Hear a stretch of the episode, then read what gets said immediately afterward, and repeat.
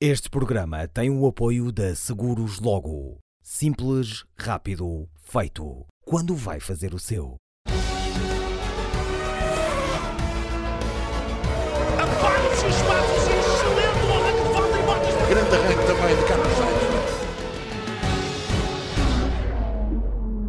Mais uma edição do podcast F1 Eleven, hoje com presença aqui em Lisboa dele próprio, João Carlos Costa, do Miguel Roriz e também do Sérgio Veiga, e alguns no mundo, o Nuno Pinto e também o Oscar Góes. Já lá vamos aos dois que foram para o Grande Prémio da Abu Dhabi, mas para já vamos fazer um podcast diferente. É um podcast onde vamos analisar algumas das coisas que se passaram na última prova da temporada e vamos também uh, falar um bocadinho daquilo que foi este primeiro ano da Fórmula 1 na Eleven Sports. Começamos exatamente por analisar o Grande Prémio. Sobre o Grande Prémio em si, não há muito a dizer, mas o melhor do Grande Prémio foi a conferência de imprensa após o mesmo, onde Lewis Hamilton, sem o dizer, disse que tudo indica que a Mercedes vai ficar por 2020 enquanto equipa total, chassi, motor, e que ele, se calhar, vai até Maranello. Não foi assim, Sérgio? Foi. Um, a pergunta que lhe fizeram basicamente foi se confirmava que já se tinha encontrado com o presidente do grupo Fiat Chrysler Automobil, o John Elkann, um, e ele, para contornar a pergunta, uh, respondeu, respondendo sem responder, de forma muito diplomática. Uh, primeiro teve ali um, uma reação corporal que, que traiu um pouco aquilo que ele queria fazer, que foi dar uma palmada cúmplice no ombro de Charles Leclerc, como que a dizer, lá nos veremos então em 2021. Temos de nos encontrar, não é? Começa-te a preparar, uh, começa-te que o a Charles preparar. Leclerc também sorriu. Uh, e, e, depois uh, embrulhou-se ali um bocado em explicações uh, em que, no fundo, acho que disse tudo. Sem dizer nada, acabou por dizer tudo. Acabou por explicar que a Mercedes provavelmente se vai embora enquanto equipa no final de 2020, porque começou a falar da, da vida do Toto Wolff, do que ele quer fazer, da importância que o Toto Wolff dá à mulher, do que é que vão ser as escolhas futuras do Toto Wolff e que ele vai esperar pelo que o Toto Wolff vai fazer da vida. Ora, se o Toto Wolff tem alguma coisa a fazer da vida, é porque não deverá contar com a Mercedes como, como equipa. E por outro lado, disse também que independentemente disso, tinha que começar a pensar, obviamente, no que é que deveria fazer naquilo que restava da sua carreira para se manter uh, numa posição vencedora. Uh, ora, se o Toto Wolff vai fazer pela vida, e isso poderá passar em, em a, estru a, estrutura de Brecla, que é hoje a equipa Mercedes, uh, ser uma equipa privada nas mãos do Toto Wolff. Ou não. Ou não. É uma das hipóteses que está em cima da mesa. Um, e se o Lewis Hamilton quer continuar a ganhar, uh, obviamente que isso passará por, por fazer olhinhos, pelo menos, a Maranello. Uh, pelos e Maranello a ele. E corresponder, Maranello, e corresponder também, ao pescar de olho. é correspondido, porque, segundo contava a Gazeta dello Sport, já terá havido dois encontros entre John Elkann e, e Lewis Hamilton. Basta, uh, resta saber se, se as exigências que o Hamilton fará, e que vão ser grandes certamente, Uh, serão, serão aceitos pelo, pelos ferraristas. Ou seja, Miguel, afinal havia outro, já cantava a senhora e há mesmo, uh, tudo indica. Uh, a imprensa italiana está mais ou menos calada, mas alguns mentideros, daqueles que seguem com mais atenção a Fórmula 1 e a Ferrari em Itália, já falam até em valores, 55 milhões no mínimo por ano com aquela desculpa de Hamilton, ao que parece dizer, já pagaram mais ao Kimi Raikkonen, portanto, façam o favor de pagar qualquer coisinha e também de levar uma mão cheia de gente da Mercedes para arrumar a casa uh, lá pelos lados, uh, ao pé de Modena. Achas que tudo isto é possível, que é, que é o lógico que aconteça? Parece-me que sim, a não ser que Toto Wolff, ficando com a estrutura da Mercedes e assumindo uma equipa privada com, com motores Mercedes e com um chassi competitivo, consiga convencer Lewis Hamilton a ficar com ele e ter capacidade financeira para lhe pagar, até porque é preciso pensar que Lewis Hamilton não vai para novo e, portanto, já não vai ter muitos mais anos para fazer um grande contrato. Uh, sabemos que todos os pilotos gostam ou sonham um dia correr pela Ferrari. Ele já tem seis títulos, para o ano poderá ter o sétimo e seria emblemático se ele para o ano fosse campeão, depois bater o recorde de Michael Schumacher até hip- hipoteticamente em 2021 com a Ferrari. Ah, e portanto, ah, já se percebeu que Lewis Hamilton tem o fascínio da Ferrari. Se lhe pagarem aquilo que ele quer, e, e ele tem toda a razão, se pagaram a Kimi Raikkonen, mais rapidamente terão que lhe pagar a ele, que leva pelo menos, e não contando que para o ano fosse campeão, seis títulos já no bolso.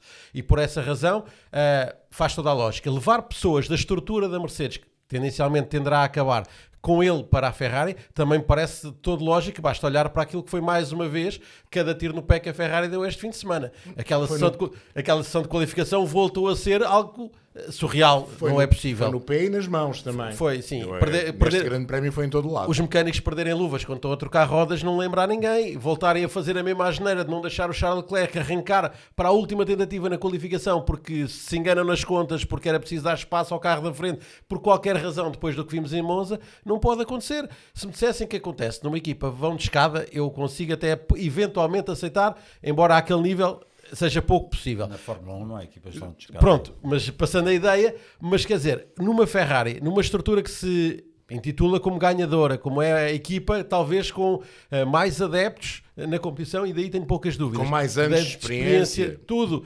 Quer dizer, não faz sentido. É precisarem de limpar aquela gente toda e pôr lá tudo novo. E por isso faz sentido, naturalmente, que Lewis Hamilton opte por levar as pessoas de confiança que o ajudaram a chegar a seis títulos eh, de campeão do mundo. Por isso é lógico, se ele for para a Ferrari, que leve debaixo do braço um regimento de pessoas da Mercedes que até tendencialmente iriam ficar possivelmente sem espaço para trabalhar. Ou seja, como não temos Silly Season para 2020, já estamos a fazer Silly Season para 2021, que vai dominar o debate ao longo de toda a próxima temporada. Mas ainda voltemos aqui um bocadinho ao Grande Prémio. O Grande Prémio não foi o melhor do ano, não foi. Teve lutas muito interessantes pela segunda posição, voltou pelas posições secundárias, não, pela segunda posição. Voltou a ter uma boa luta pela segunda posição entre o Charles Leclerc e o Max Verstappen, eh, com os dois muito aguerridos. Foi curto em termos de espaço temporal, mas foi interessante.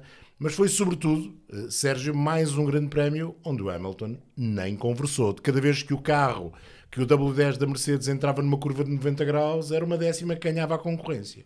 E como são muitas curvas de 90 graus em cin- em 55 voltas, no final a diferença foi substancial, foram quase 17 segundos. Pois, hum, bem, vamos por partes. Eu aqui tenho que eh, primeiro embirrar e depois fazer um, um- e depois a seguir fazer uma meia-culpa. Hum, em- embirrar, hum, vou, vou desalinhar um bocado e, e- e deixa-me voltar um pouco atrás em relação à qualificação do- dos Ferrari. Eu também não sei se será. Aquilo é, é- é- parece incompreensível o que aconteceu à Ferrari. Agora, será de facto de os crucificar assim com esta violência toda? Não sei. Não, Na verdade, não a lhe- Ferrari é, arriscou ao máximo. Não lhe damos com o cinto, levou- mas damos-lhes com um lenço. Levou o risco ao extremo porque a pista, minuto após minuto, estava a melhorar. E eles levaram o risco ao extremo de, de eh, fazer a volta mesmo no último segundo. Eh, não lhes correu bem porque o Alan estava à frente do Vettel e aquilo, pronto. Eh, no fundo, foram ali 5 segundos que, que lhes escapou. Eh, foi mau? Foi, foi mau. Mas quando se vive no, no fio da navalha, umas vezes corre mal. Eh, e desta vez correu mal, é verdade. Dito Posto isto. vamos ao Hamilton. Meia culpa. Eu lembro que aqui há 15 dias eu deixei aqui na dúvida se, se o Hamilton ainda estaria em condições de bater os recordes do Schumacher, porque me tinha parecido nestas últimas corridas que ele não estava tão à Miguel vontade Rorias prepara o cinto que é para lhe bater. Não, eu estou-me a bater a mim próprio, portanto não é preciso mais ninguém, basto eu. Ah, que ele não parecia tão à vontade a bater-se com os, com os jovens lobos, com o Verstappen e com o Leclerc. É epá, depois desta, desta corrida. Mas desta vez ele também não se bateu não- com Já ninguém. não tenho mais nada. Não precisou, de facto. ele não se bateu, com ninguém. ele Foi-se bateu tão embora, Não, tão ele embora. bateu neles todos. Portanto, não, não se bateu com ninguém. E, portanto, depois desta corrida, uh, meia culpa, uh, venham de lá os recordes que ele vai ser eles nem um Tarzão. Foi uma grande corrida. Hamilton a marcar ao longo do campeonato mais 87 pontos que Bottas, mais 135 que Verstappen e 149 do que Charles Leclerc. Não, mas principalmente foi uh, a forma como, não só como ele dominou a corrida, mas como ele uh, se entregou à corrida. Porque não lhe bastou dominar, ele, ele mostrou que, que queria fazer, por exemplo, a volta mais rápida Sim. e tentou várias vezes E fez com Até conseguir- até, até conseguir, conseguir. com pneus que já não estavam propriamente novos. e eram duros. Salve que eram, eram duros e já não estavam propriamente novos. Ahm, epá, e com uma marca, eu não sei se foi quase um segundo abaixo de- do recorde. Quase um segundo, Foi sim. quase o um recorde era um, eh, tri- um É um 44. Então não, foi mais de um mais de um segundo, segundo. Um ele fez 39. 39, sim, mas o dois. recorde também já tinha eh, 10 10 anos, desde o primeiro Grande Prémio em Abu Dhabi. Do Sebastian Vettel. Este, e olhando agora, já falámos do Grande Prémio, eh, dizer que de facto houve ali uma grande batalha pelas posições secundárias, aquele final de Carlos Sainz, mas não só, que lhe acabou por valer o lugar número 6 no Campeonato do Mundo foi extraordinário. Houve muitas batalhas cá para trás, menos à frente. A Mas última volta do Pérez também. é, é excepcional também, eh, que lhe permitiu ser sétimo. Aliás, ele próprio disse que foi provavelmente a melhor volta da carreira dele. Que foi, Eu também facto, acho que foi. Que ele vai ali buscar um lugar eh, no braço. E é verdadeiramente no braço quando ele diz que o carro nem dava para muito mais. Não, ele perdia muita velocidade, mas conseguiu com uma manobra espetacular, de facto. Isso leva-nos a irmos analisar aquilo que foi esta temporada, fazendo uma espécie de balanço rápido, porque temos de fazer um balanço rápido. Mas, eh, primeiro que tudo, eu vou chamar aqui à equação um dos nossos convidados do além. Isto eh, tem destas coisas. Eh, neste caso, está nas Arábias ainda. É o Nuno Pinto. Nuno, o teu balanço, não só deste campeonato, não só deste grande prémio, mas desta experiência connosco aqui em termos de transmissão na Eleven Sports. Olá, Nuno. Seja bem-vindo. Olá, eh, desde Abu Dhabi ainda, porque vão ter lugar os testes de pós-temporada de Fórmula 1 e logo de seguida de Fórmula 2, por isso, de toda a equipa da Eleven Sports, penso que sou eu o único que ainda ficou aqui no circuito. De qualquer maneira, um pequeno balanço e uma despedida, entre aspas, para a temporada de Fórmula 1 na Eleven Sports, Fórmula 1, Fórmula 2 e Fórmula 3. Muito importante não esquecer que todas as categorias foram acompanhadas por nós de uma forma exaustiva e da qual penso que estamos todos muito satisfeitos com o trabalho efetuado. Na minha opinião, para além de, de dizer que foi um prazer participar e fazer parte desta equipa, mas antes de, disso, eh, umas pequenas palavras sobre o campeonato. Acho que foi um extraordinário campeonato, um dos melhores do- do- dos últimos tempos, diria mesmo o melhor da, da última década, com uma grande, com novamente a Mercedes a ganhar, mas com uma luta muito bonita e com uma, uma nova transmissão, se calhar, até de poder e de, de, domina, de possibilidade da Mercedes não dominar a seu belo prazer, mas sim ter uma forte concorrência a dois, porque normalmente têm sido sempre batalhas só entre duas equipas e desta vez foram, foi a três, porque eu acho que a Red Bull e a Honda fizeram um trabalho fantástico.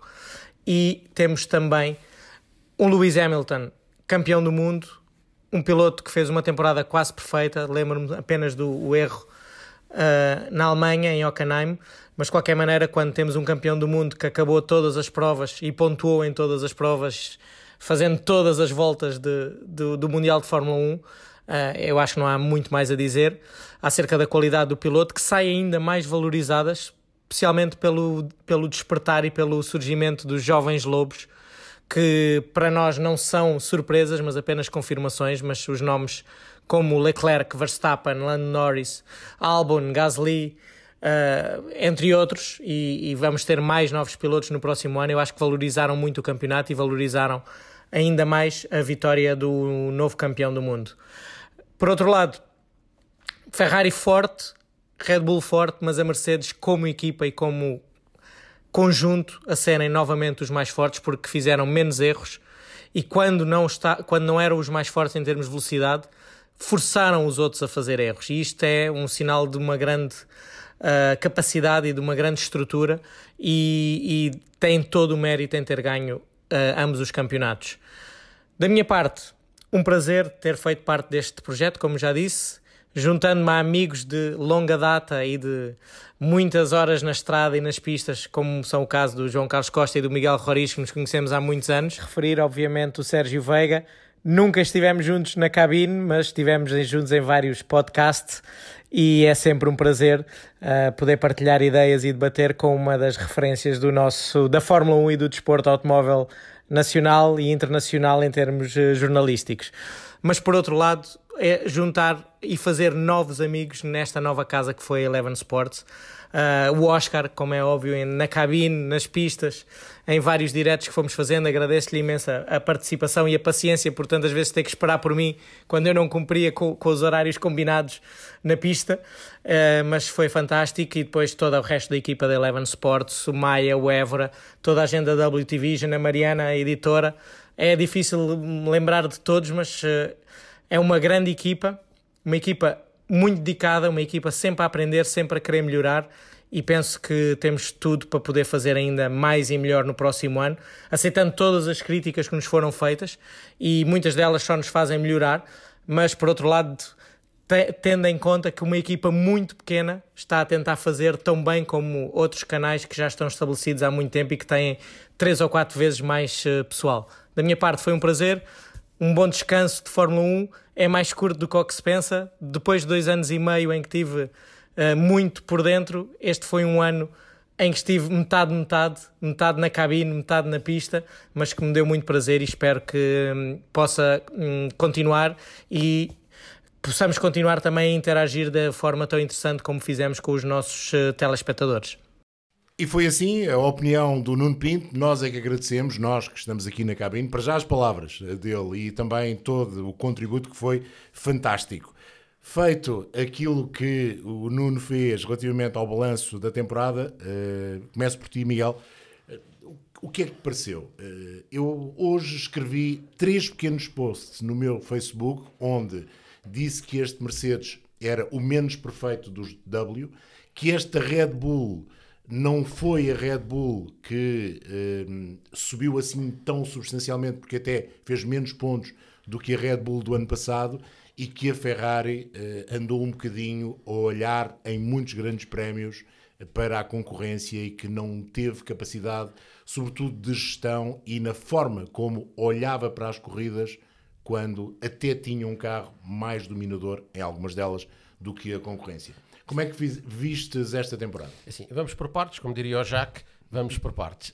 Olhando para a Ferrari, acho que a Ferrari de facto andou muito perdida Uh, e já falámos isto nos, noutros podcasts, iludiu-se muito com aqueles testes pré-temporada em Barcelona e andou a primeira fase do ano uh, perdida nesse sentido, uh, sem perceber exatamente o porquê de não estar a conseguir acompanhar a concorrência. Teve um momento em que Sebastian Vettel podia ter ganho a corrida no Canadá e eu acho que para, para o alemão, esse foi o momento-chave da época dele. Acho que a partir dali ele ficou ainda mais longe do que estava. Uh, perdeu um bocadinho de confiança, uh, porque eu, olhando para aquele acidente, acho que é um acidente normal de corrida, não, não entendi a penalização, não me fez sentido. Uh, mas também achei que Lewis Hamilton, por exemplo, depois, quando percebeu que, Charles, que perdão, Sebastian Vettel tinha aquela penalização, não quis forçar a ultrapassagem, deixou-se ir ali a controlar um bocadinho o andamento.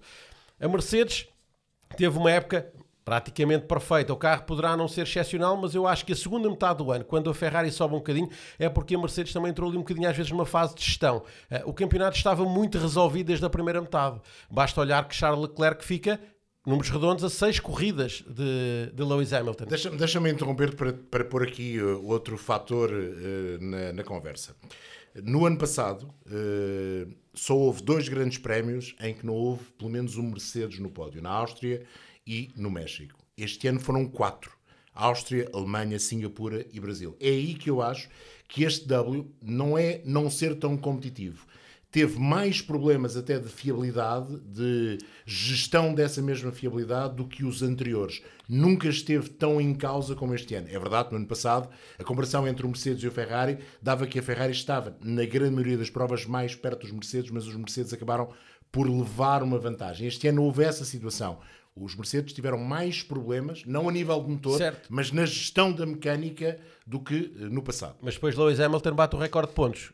Que mas é... Hamilton um bocadinho é verdade, contraditório é com, com essa lógica. Com mais uma prova, diga-se. É verdade, é verdade, mas aquilo que eu estava a dizer, a Ferrari uh, ficou, números redondos, Charles Leclerc fica a 149 pontos, são 6 corridas para a Mercedes. E eu acho que a segunda metade do ano a Mercedes entrou muito ali uh, a partir de determinada fase, em modo gestão, e não sei até que ponto, se a partir de determinada altura, a olhar já para 2020. Quanto à Red Bull, A quebra pontual é mais pelo facto de não ter Daniel Ricardo. Daniel Ricardo, uh, juntamente com Max Verstappen, eram dois pilotos que podiam discutir corridas, uh, que podiam fazer voltas mais rápidas.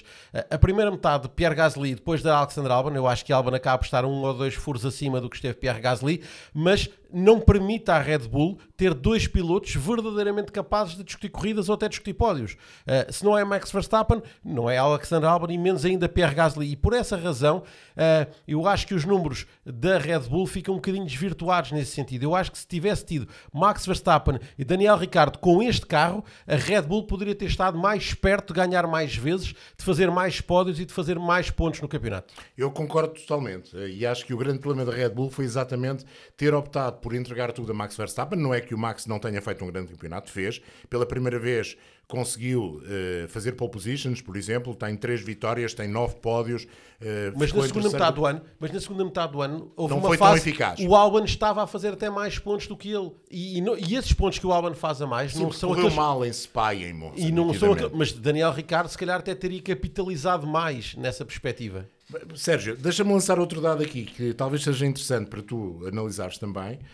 Um, se nós uh, fizermos uma média das voltas cumpridas a pares pelos motores, um, a Honda acaba por dominar. É, é, a marca que mais voltas faz. Faz uma média de 2.426 num total máximo com dois carros de 2.524. A Mercedes faz 2.412, a Ferrari é 2.366 e a Renault 2.268, porque a McLaren faz muito poucas voltas. É a equipa que faz menos voltas, apesar de terminar em quarto do campeonato. Já lá vamos à McLaren, mas para já, eh, o que é que tu achas desta relação entre a competitividade da Red Bull, que fica longe da Ferrari, eh, mas a Ferrari fica ainda mais longe da Mercedes.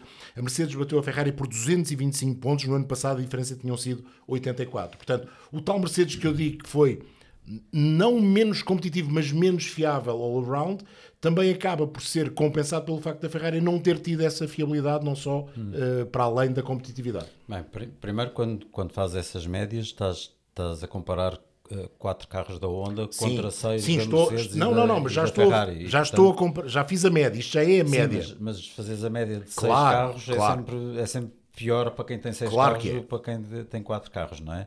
Ah, e a fiabilidade, por exemplo, se vires quantas unidades é que o Toro Rosso usou, ah, foi para as 5, 6, 5, 5 Toro Rosso, 5 também no- na Red Bull. Uh, enquanto uh, as equipas Mercedes ficaram 3, 4, não, não passaram Sim, é disso, verdade. é? Uh, e, e por aí sim se vê a fiabilidade.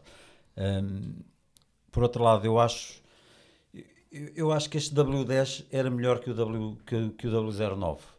A gente já não se lembra da- do, do apelido de diva Estás uh, a do falar- W09 que, que tinha um comportamento estranho e invulgar. Um, este W10 era um carro muito mais uh, uh, fácil de, de afinar e, e- e muito mais equilibrado em, em- em quase todos os circuitos.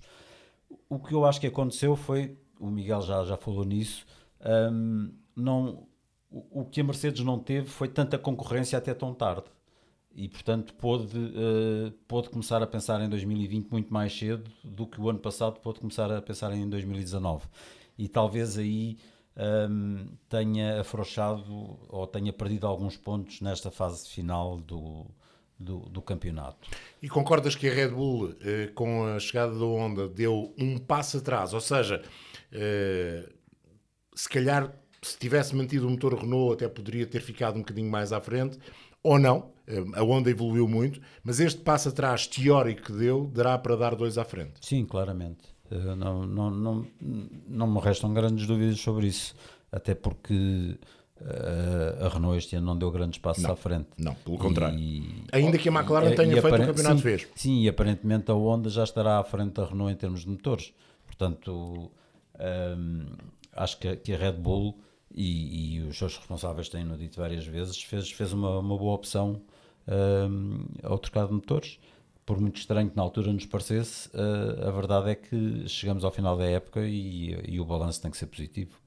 E rela- relativamente às outras equipas, eh, eh, McLaren subiu duas posições na tabela, passou para quarto. A Red Bull, aliás, a Toro Rosso subiu três posições, veio de nono para sexto. São de facto as maiores ganhadoras e a grande derrotada acaba por ser a Haas, que desceu quatro lugares, terminou em nono. Concordas com esta. Este alinhamento reflete aquilo que aconteceu ao longo da temporada no segundo pelotão? Sim, hum, a AS foi, foi um caso de facto de veras estranho que se prolongou por todo o ano, que era uma equipa que se qualificava bem e que corria sempre da frente para trás.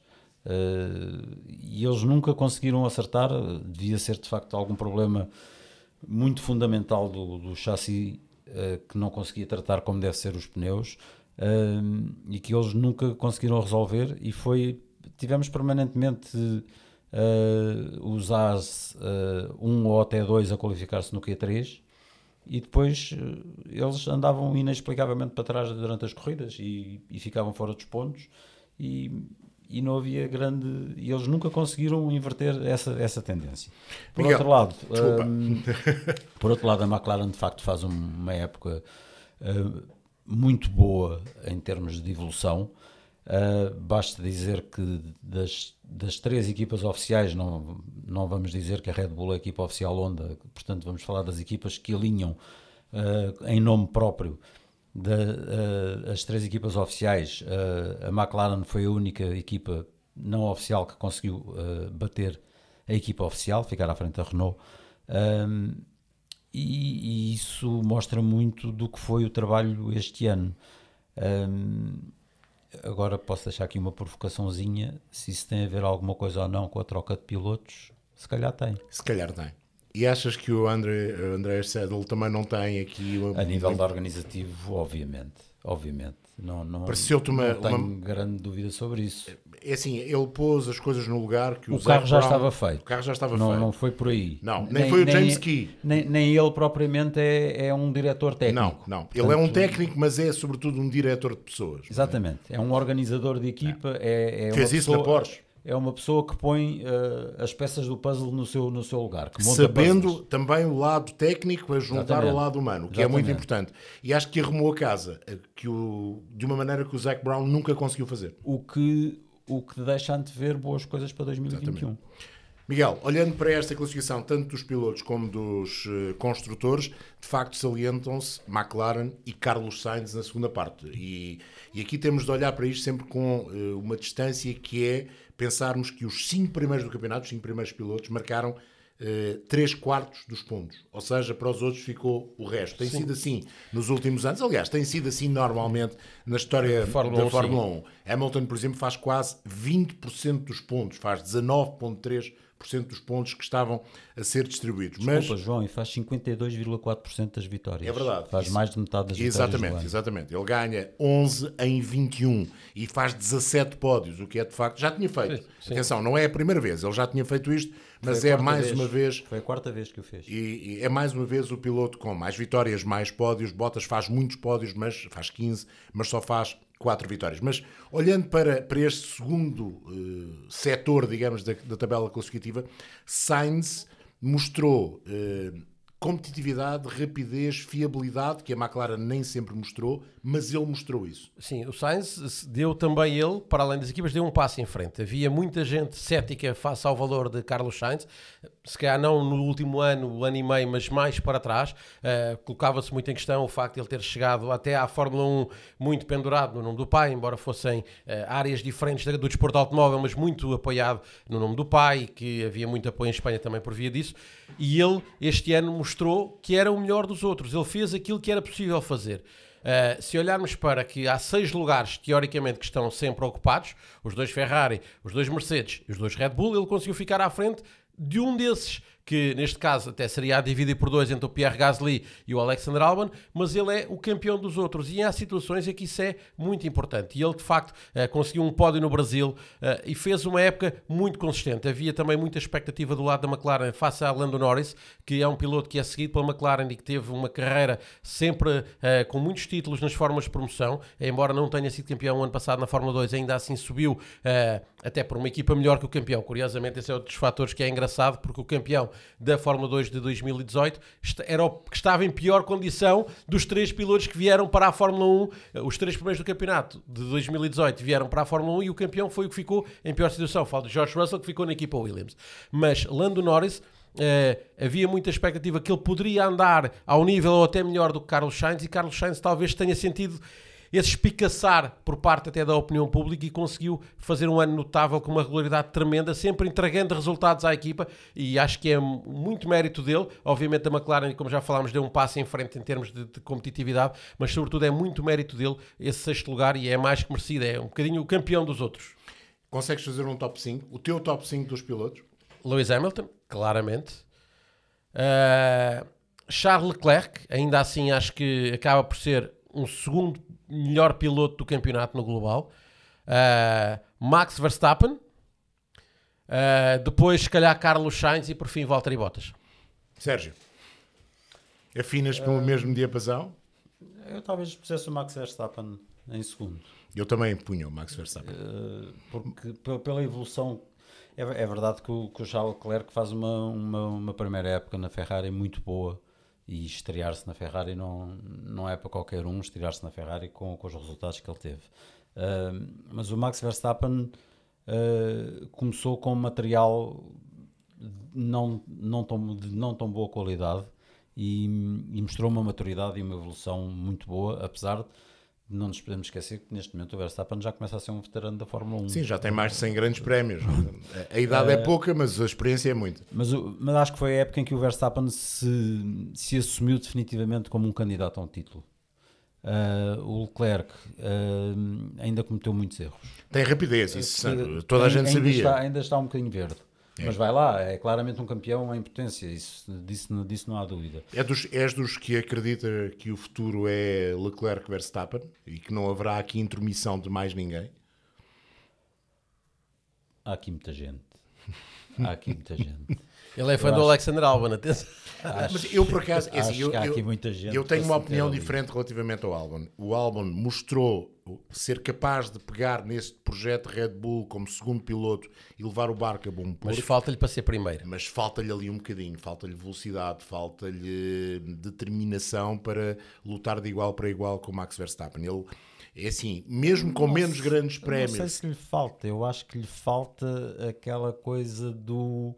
Deixa, eu posso já fazer. Posso? Já, já posso? Deixam-me então aqui vai disto. Pois, se calhar é isso. Mas uh, outro nome que eu quero destacar é o Daniel Ricardo. Não tanto pelo nono lugar do campeonato, ainda que ele tenha batido claramente o Nico Hülkenberg, há que dizê-lo. E se a Renault teve de optar por um dos dois, escolheu bem o Daniel Ricardo. O Nico Hülkenberg fez pior que o Daniel Ricardo, fez apenas 37 pontos contra 54 do Daniel Ricardo. E nós agradecemos enquanto público, porque o Daniel Ricardo é muito mais é divertido. Muito mais, mais divertido, sem dúvida nenhuma. Mas ele faz uma boa época, o Daniel Ricardo, com um carro que foi uma espécie de Williams dos ricos. Eh, e deixem-me explicar.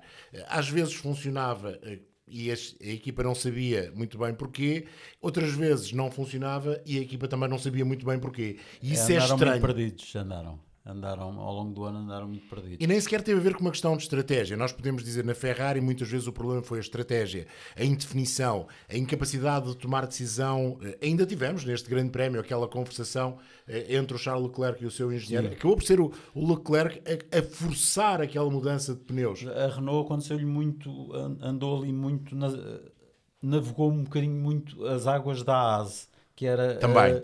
Provas em que se qualificava bem, corria para trás, provas em que se qualificava mal, corria para a frente. Mas, e às vezes nem uma coisa nem outra. Mas pronto, se calhar até era melhor qualificar-se, por exemplo, uh, nesta corrida qualificou-se muito bem e correu para trás. Exatamente. Exatamente. E havia outras provas em que se qualificava, não chegava ao Q3 e depois pontuava. Uh, era, andavam ali um bocado a navegar, uh, mas um pouco perdidos. Vamos então à procura do outro enviado especial da Eleven Sports ao último grande prémio da temporada, em Abu Dhabi, em vez de trazermos à conversa o Oscar Góes, que vai falar da temporada Uh, acredito eu que terá algumas histórias para contar e que uh, nos eh, vai ajudar a compreender como será a Fórmula 1 na Eleven Sports, outra vez, a partir de fevereiro, com os testes de pré-temporada que começam no dia 21 desse segundo mês do ano de 2020. Boa tarde, bom dia, boa noite. A gente não sabe muito bem onde é que está o Oscar. Oscar, seja bem-vindo.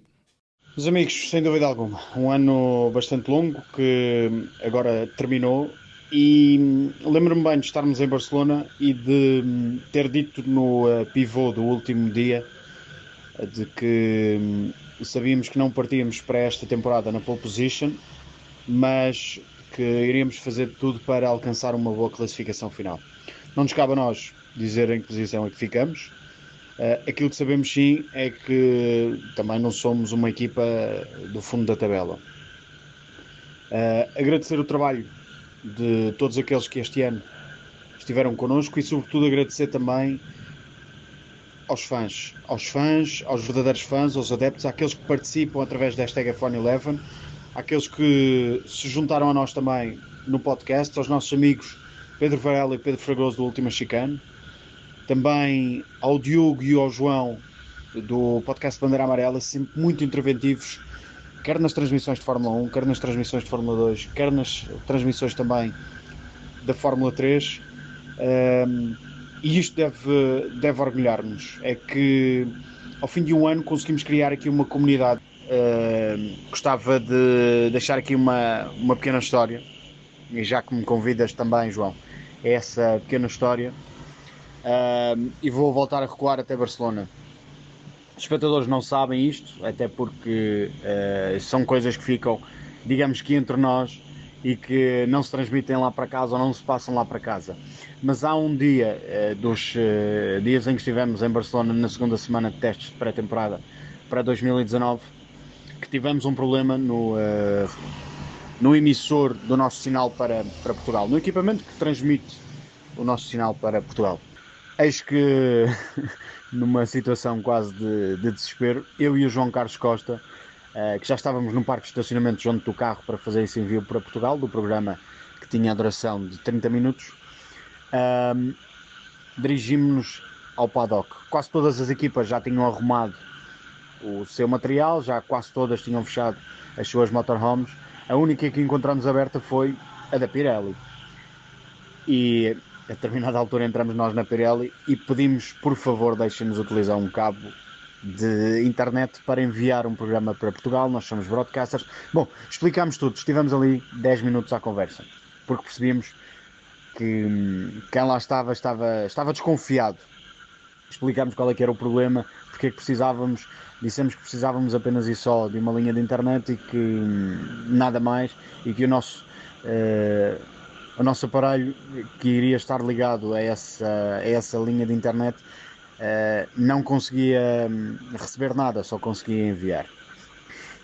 Uh, claro que a resposta foi uma nega e uh, chegaram mesmo a intitular-nos de alguém que estava a tentar roubar informações à Pirelli para benefício de outros.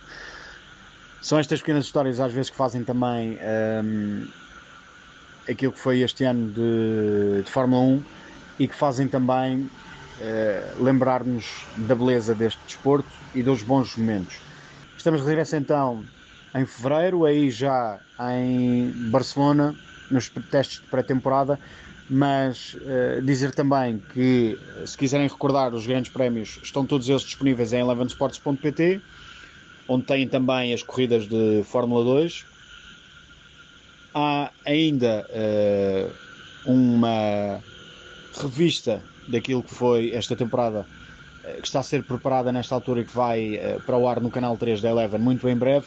E depois em janeiro analisaremos seis momentos-chave desta temporada de 2019 para que a Silly Season não fique aqui demasiado a baixa temperatura.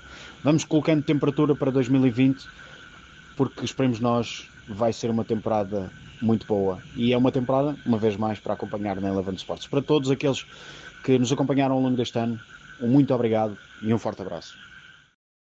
O Oscar uh, contar tudo e nós aqui agradecemos os três, eu agradeço em nome dos três as palavras que ele aqui nos deixou, tal como o Nuno, uh, e cabe-nos a nós terminar esta emissão. Já sabem como vai ser uh, a próxima época da Eleven Sports na Fórmula 1. Dizer também que este podcast também vai entrar de férias de Natal e de Ano Novo, voltará também em fevereiro com os testes. Não será para testes, mas será para fazermos, digamos, a antevisão do campeonato de 2020 e do que, do que ele pode ser. E eu quero acabar pedindo aqui aos meus dois colegas eh, de conversa hoje uma história. O Oscar contou a história de um dia verdadeiramente inesquecível eh, que acabou às não sei quantas da noite, muito dentro da noite, solitariamente num parque de estacionamento do circuito da Catalunha, mas uh, todos nós, de certeza absoluta, hum, vivemos esta aventura na Eleven Sports neste primeiro ano, apesar de termos experiência de outras aventuras uh, na televisão, nos jornais, na rádio também, de uma forma muito especial. Miguel, começo por ti. Uma história que te marca destes, uh, quantos são? Nove meses já, não é? Dez meses. Dez Sim, meses. temporada são. A temporada para mim começou uh, em Sakir, no Bahrein. Uh, mais do que uma história só, eu acho que importa relevar aquilo que, que, fizemos este ano nas outras corridas. mais do que uma história só, um momento só de, do ano ou uma história como o Oscar contou. Uh, acho que aquilo que fizemos, eu já tinha passado uh, por muitas experiências e já fiz corridas com muitos destes pilotos que hoje em dia correm na Fórmula 1, eu já acompanho há muitos anos, mas aquilo que se fez este ano merece uh, um muito obrigado a toda a gente, porque acompanhámos tudo, desde treinos livres, qualificações, todas as corridas, todos os pódios. Uh, vimos crescer, como diz uh, o slogan de, da Fórmula 2, as estrelas da amanhã. Se calhar naquele plantel da Fórmula 2 não há uma verdadeira estrela de amanhã. E basta olhar, e só uh, puxando aqui um bocadinho para as minhas corridas, se assim quisermos, para aquilo que foi Nick de Vries este fim de semana, já estava completamente noutra. Ele foi campeão na Rússia e passou completamente fora do Abu Dhabi, nem quis lá ir praticamente. Mas, se calhar, os pilotos da Fórmula 3 podem ser esses, as estrelas da amanhã, e que, quem sabe, uh, para o ano na Fórmula 2, e até porque muito do plantel da Fórmula 2 vai, -se passar, uh, vai ter pilotos que este ano estão na Fórmula 3, promete uh, um, um, campeonato muito interessante. Sérgio. Eu, para mim, foi uma experiência fabulosa participar neste, neste projeto da Eleven. Foi, foi uma oportunidade que eu gostava de agradecer à Eleven. foi uma honra participar neste projeto que foi Uh, foi inovador na forma como a Fórmula 1 foi levada até aos telespectadores em Portugal. Nunca se tinha feito nada como, como a Eleven fez este ano e acho que, que pelos elogios que já vi, acho que os próprios telespectadores reconheceram isso.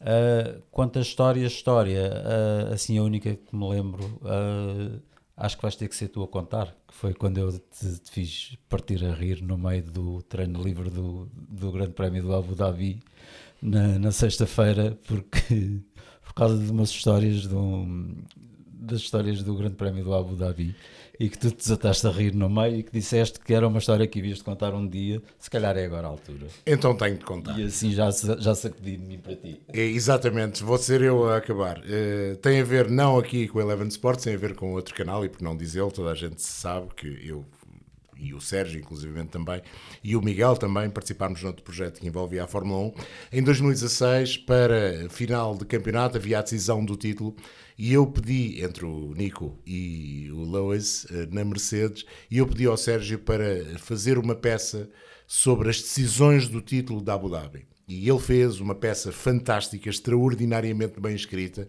sobre as decisões do título até aí, que tinham sido 2010, 2012 e, e, Remeti para o inconsciente, desculpa. Pronto, já não sei. Uh, mas a verdade é que a peça era fantástica, tinha para aí uns 6 ou 7 minutos. Deu-lhe um trabalho de loucura, até porque teve de ajudar também na, na edição da mesma, para além de a ter escrito. E depois, no programa de final, uh, a peça caiu e nunca foi colocada no ar. E nós andamos sempre a brincar que essa peça um dia irá ser transmitida. Se calhar uh, será, uh, porque não, para o ano, para o ano aqui na Eleven Sports. Para já, quero agradecer a vossa companhia desse lado ao longo de todas as emissões, fosse no formato televisão linear, no formato OTT, no formato podcast, com a promessa que voltaremos para o ano com mais vontade, com mais vontade de interagir com vocês desse lado, com mais vontade de mostrar aquilo que é o maravilhoso mundo da Fórmula 1. Por hoje é tudo. Bom Natal, bom Ano Novo e voltamos-nos a ver e a ouvir em fevereiro. Até lá.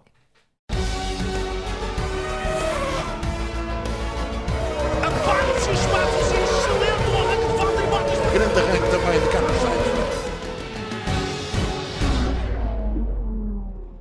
Este programa tem o apoio da Seguros Logo. Simples, rápido, feito. Quando vai fazer o seu?